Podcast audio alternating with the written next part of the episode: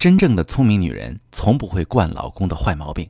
你好，这里是中国女性情感指南，我是许川，用心理学带你找到幸福的方向。遇到感情问题，直接点我头像发私信向我提问吧。收到这么一条提问，一位女士问：我老公一下班回家就玩游戏，直到半夜一点左右，但抱孩子连三分钟的时间都没有，和家里人连日常说话都很少。有什么事需要帮忙，一定叫不动，就连叫吃饭都得等很久。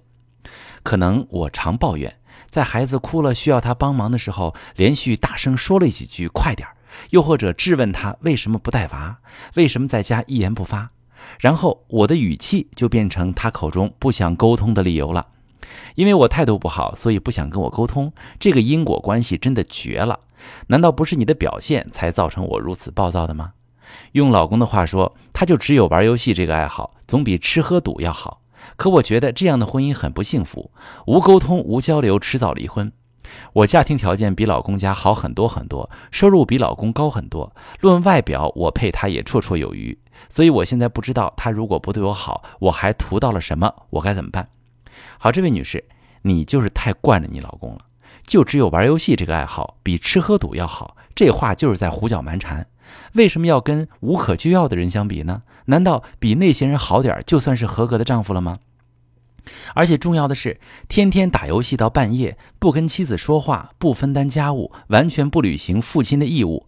这种情况下，游戏的性质就不再属于是爱好了，而是瘾。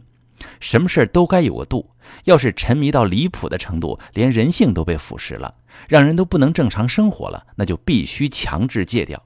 那现在是时候使雷霆手段了。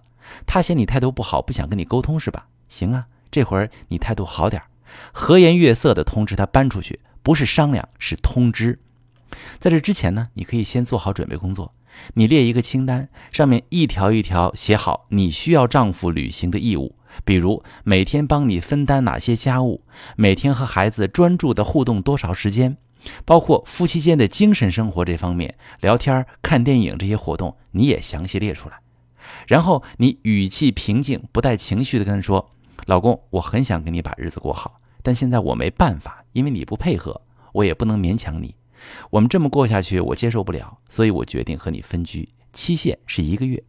我这里呢有一个清单，我们分开之后，你可以冷静的想想。”如果你愿意按照清单上写的去做，你就回来，我们一起经营这个家。如果你宁可过自己玩游戏的生活，咱俩呀，谁也别为难谁，找个时间把婚离了。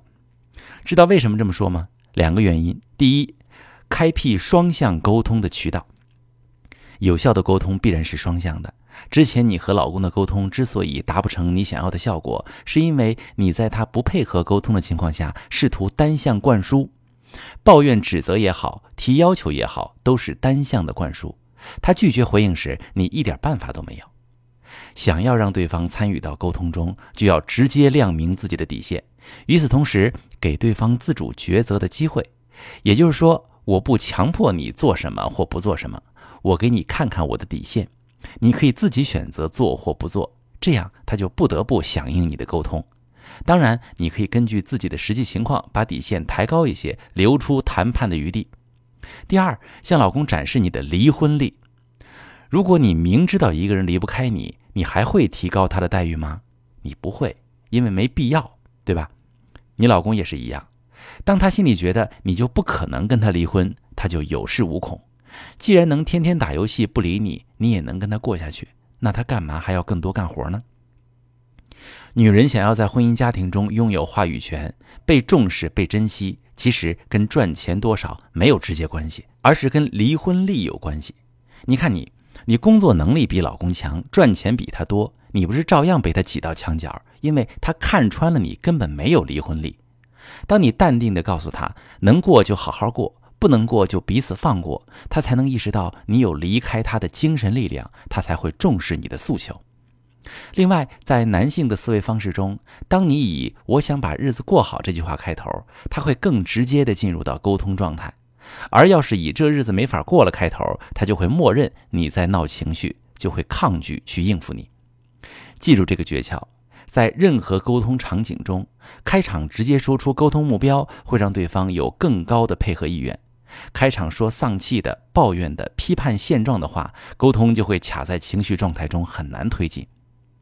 如果正在听节目的你，平时跟老公沟通不顺畅，不是争吵就是冷战，或者遇到某个矛盾不知道如何通过沟通解决，可以把你的详细情况发私信跟我说说，我来帮你分析该如何去做。我是许川，如果你正在经历感情问题、婚姻危机，可以点我的头像，把你的问题发私信告诉我，我来帮你解决。如果你的朋友有感情问题、婚姻危机，把我的节目发给他，我们一起帮助他。喜欢我的节目就订阅我、关注我，我们一起做更好的自己。